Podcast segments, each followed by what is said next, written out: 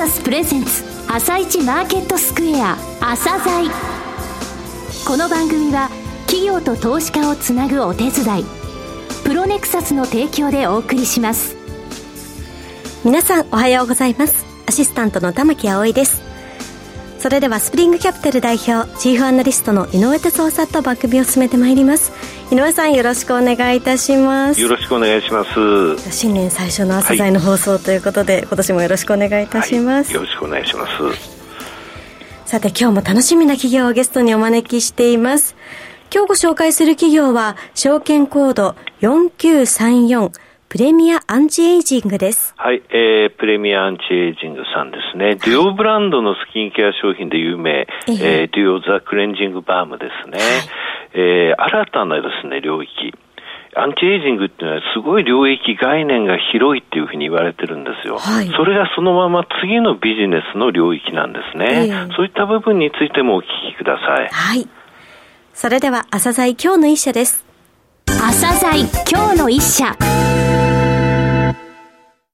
本日は証券コード4934東証グロース市場上場のプレミアアンチエイジングさんをご紹介いたします。お話しいただきますのは代表取締役社長の松浦清さんです。本日はよろしくお願いします。よろしくお願いします。会社の設立が2009年、2020年の10月に上場されました。企業の経緯ですね。それから御社の企業理念のようなものを教えてください。人生100年時代という言葉をよく耳にするようになりましたけれども、企業当時自分自身がちょうど年を感じ始め、アンチエイジングに興味を持ったのもこの頃でした。長い人生を生きていくには、年齢にとらわれずに生きること、年齢に縛られない考えを持つことがとても大事だと考えるようになり、アンチエイジングの商品やサービスを通して、すべての人が好奇心を持って何歳になっても新しいことにチャレンジし、生き生きと生きることができる。そんな世の中になればいいと、私の中でそのようなビジョンが固まり、当社を設立いたしました。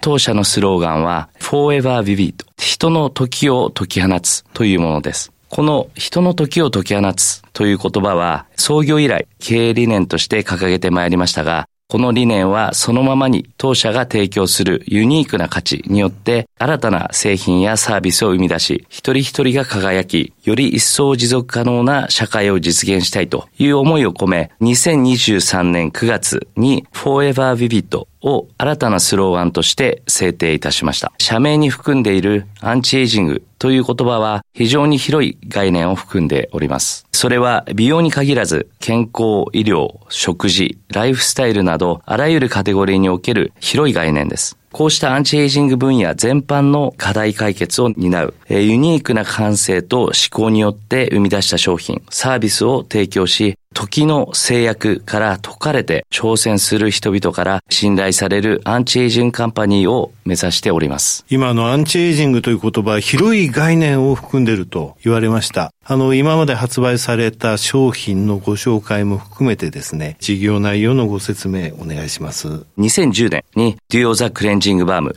という商品の発売を通信販売で始めました。クレンジングバームを販売した頃、クレンジングの市場はすでに大小様々なプレイヤーがひしめくレッドオーシャンでした。しかし、メイクがよく落ちるオイル、肌の乾燥を防ぐジェルはあるのによく落ちて肌の乾燥を防ぐという二つのニーズを同時に叶える商品がないことに気づき、その両方のニーズを叶える商品として開発、提供したのがデュオのクレンジングバームでした。デュオに次ぐ第二の柱として、えー、大人のためのエイジングケアブランド、カナデルでオールインワン美容液を発売しましたが、埋もれてしまっているお客様の潜在的なニーズを発掘し、それを満たす商品、ブランドを垂直に立ち上げるというプロセスは創業以来変わってないものです。そしてマーケティングに関しては、たくさんのお客様に効率的にリーチできるデジタルマーケティングに絞り込んで、設立当初から集中的な投資を行ってきました。試行錯誤を繰り返しながらデジタルとマスのメディアミックス戦略により短期間で圧倒的カテゴリーナンバーワンブランドを創出するビジネスモデルを構築してきた結果、今では豊富なナレッジと380万人の顧客データが蓄積され、国内の D2C 企業を代表する地位を獲得することができました。新たなカテゴリーに進出する際、市場がどの程度の規模であるかの見極め、その市場で当社の強みがシナジーとして活かせるかどうかの判断を行います。その結果、新たな事業領域として進出したのがヘアケア領域で2022年に白髪ケアのヘアケアブランドクレイエンスを立ち上げるとともにスキンケアの領域でも男性向けにメンズスキンケアブランドデュオメンを立ち上げました。この年、デュオザクレンジングバームのシリーズ累計出荷個数が4000万個を突破し、2023年には4年連続でクレンジング売上ナンバーワンとなりました。さらに、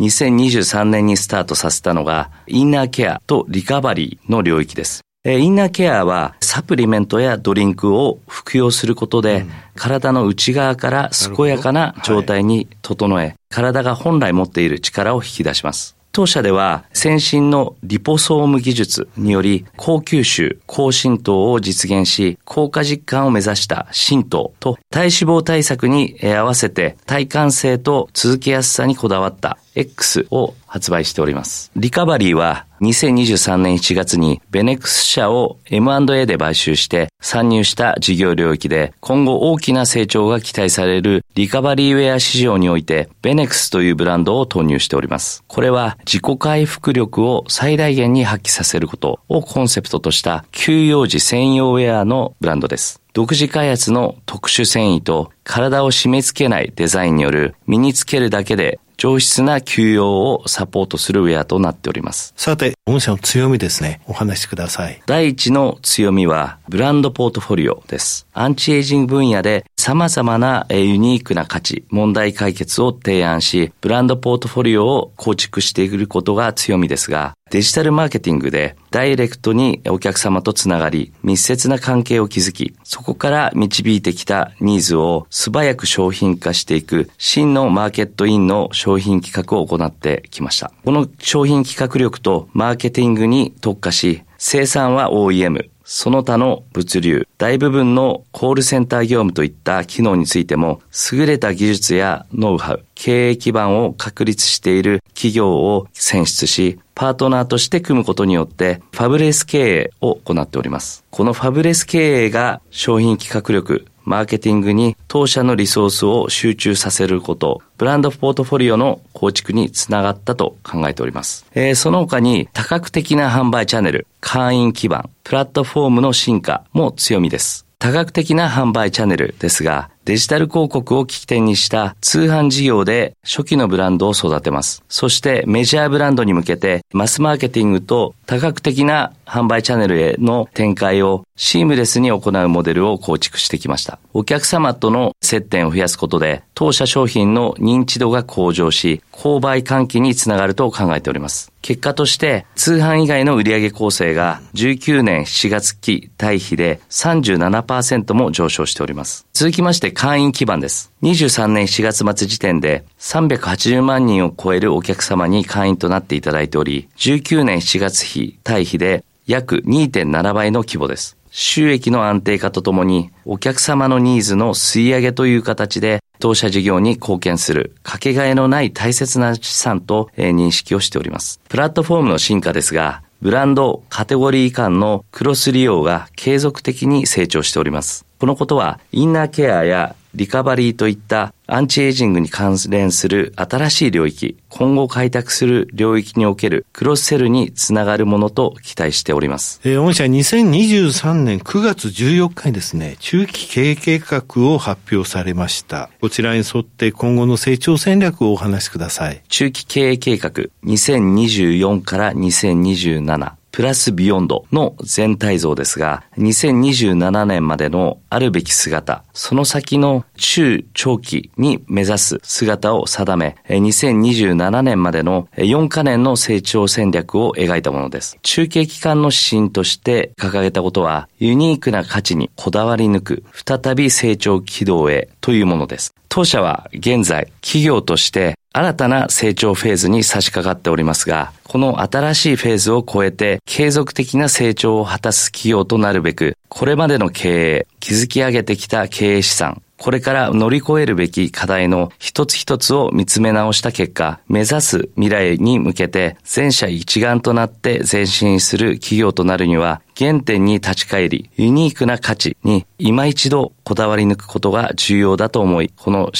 針といたしました。そして最終年度の経営指標目標として連結売上高400億円、連結営業利益率10%以上、財務指標である自己資本比率が50%以上、株主資本利益率である ROE12 から15%水準を達成するというものです。また、定期会員数、クロスセル顧客比率、新領域売上高比率などについては、主要な事業を KPI として今後順次その目標を定めていきたいと考えております。本中継期間を経て、その先のプラスビヨンドの部分としては、人生100年時代の社会変化を先取り、アンチエイジング分野全般の課題解決を担えるアンチエイジングカンパニーを目指してまいります。この4年間の取り組みですが、2024年7月期までの最初の1年とその後に分けて注力することを定めております。今期は前期から引き続き財務上の懸念への対応、構造的な改革を進めるとともに、強みを見つめ直す施策に注集中し、再成長への準備に力を注ぎます。その後の2年間で24年までを通じて改革し定めた規律を守りながら再成長軌道へ向けて既存ブランドの強化と新規事業開発に注力します。最終年度では主要財務 KPI を達成するとともにグループで成長軌道を継続できる基盤を固め、プラスビヨンドの部分であるアンチエイジングカンパニーへの進化に向けた確かな手応えを得たいと考えております。はい、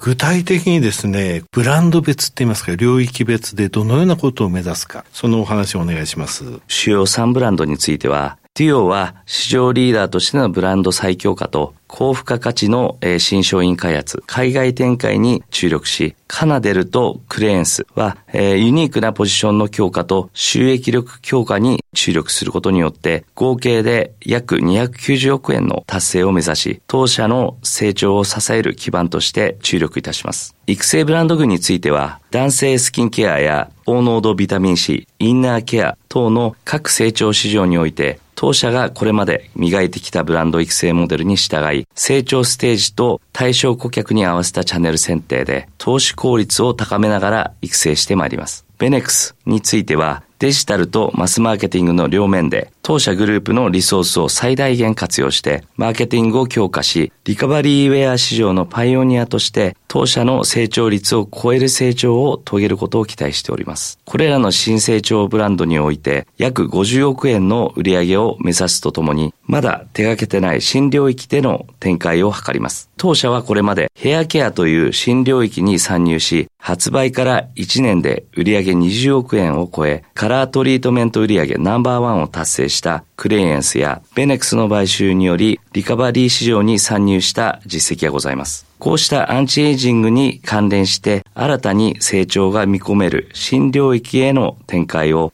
自社開発に加え M&A や提携を通じて実現し新しい成長分野を開拓することにより、約60億円の売上を積み上げ、2027年7月期における売上高400億円の達成に向けて進んでまいります。最後になりましたが、リスナーに向けて一言お願いします。えー、日本をはじめ、世界で平均健康寿命が伸び続けており、今後はますます年齢に対する意味合いが変わり、年齢の制約がなく、人々が社会で活躍する時間が増えていきます。アンチエイジングはより人々の生活に身近になり、市場がこれまで以上に拡大していきます。こうした時代とともに年齢の意味が変化する中で、プレミアアンチエイジングはユニークな感性と思考で生み出した製品やサービスで全ての人を年齢から解き放ち、新たな価値観で輝かせるというパーパスのもと、事業を推進してまいりますので、投資家の皆様、ご支援をお願いいたします。松浦社長、本日はどうもありがとうございました。ありがとうございました。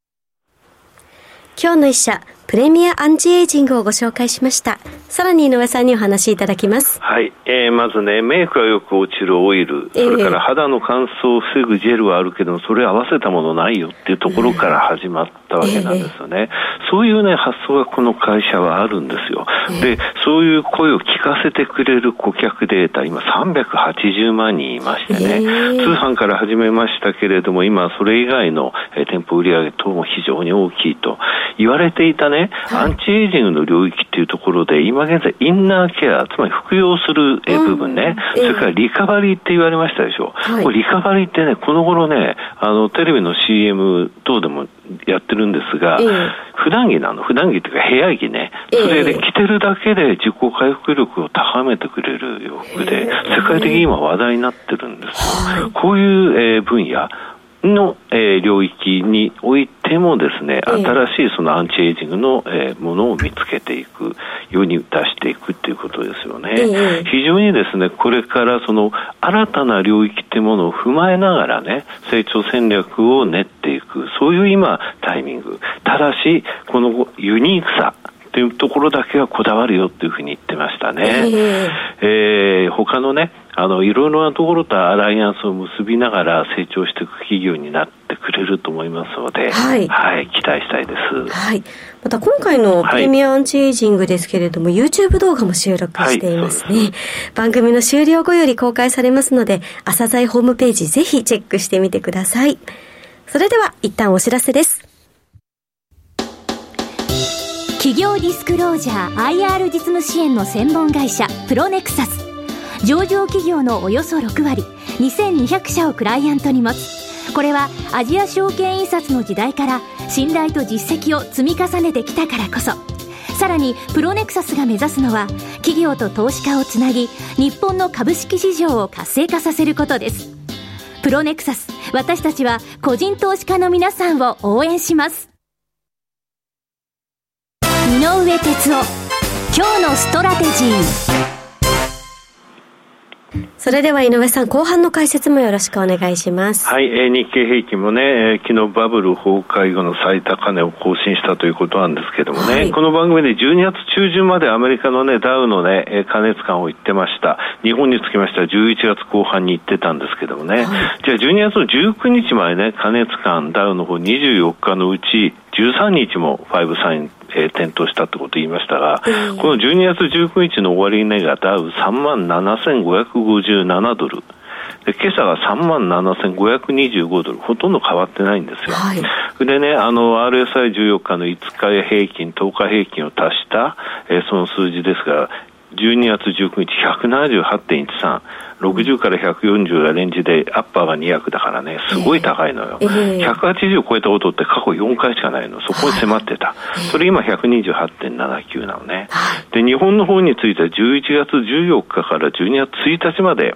これね、13日連続で加熱感出たんだけれども、はい、12月1日の終値は3万3431円。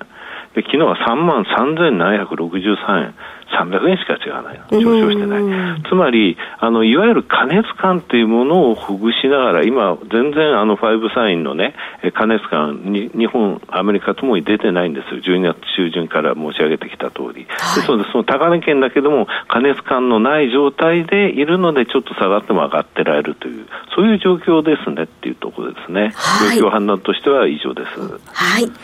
井上さん、本日もありがとうございました。それではリスナーの皆さん、また来週。朝鮮この番組は企業と投資家をつなぐお手伝い、プロネクサスの提供でお送りしました。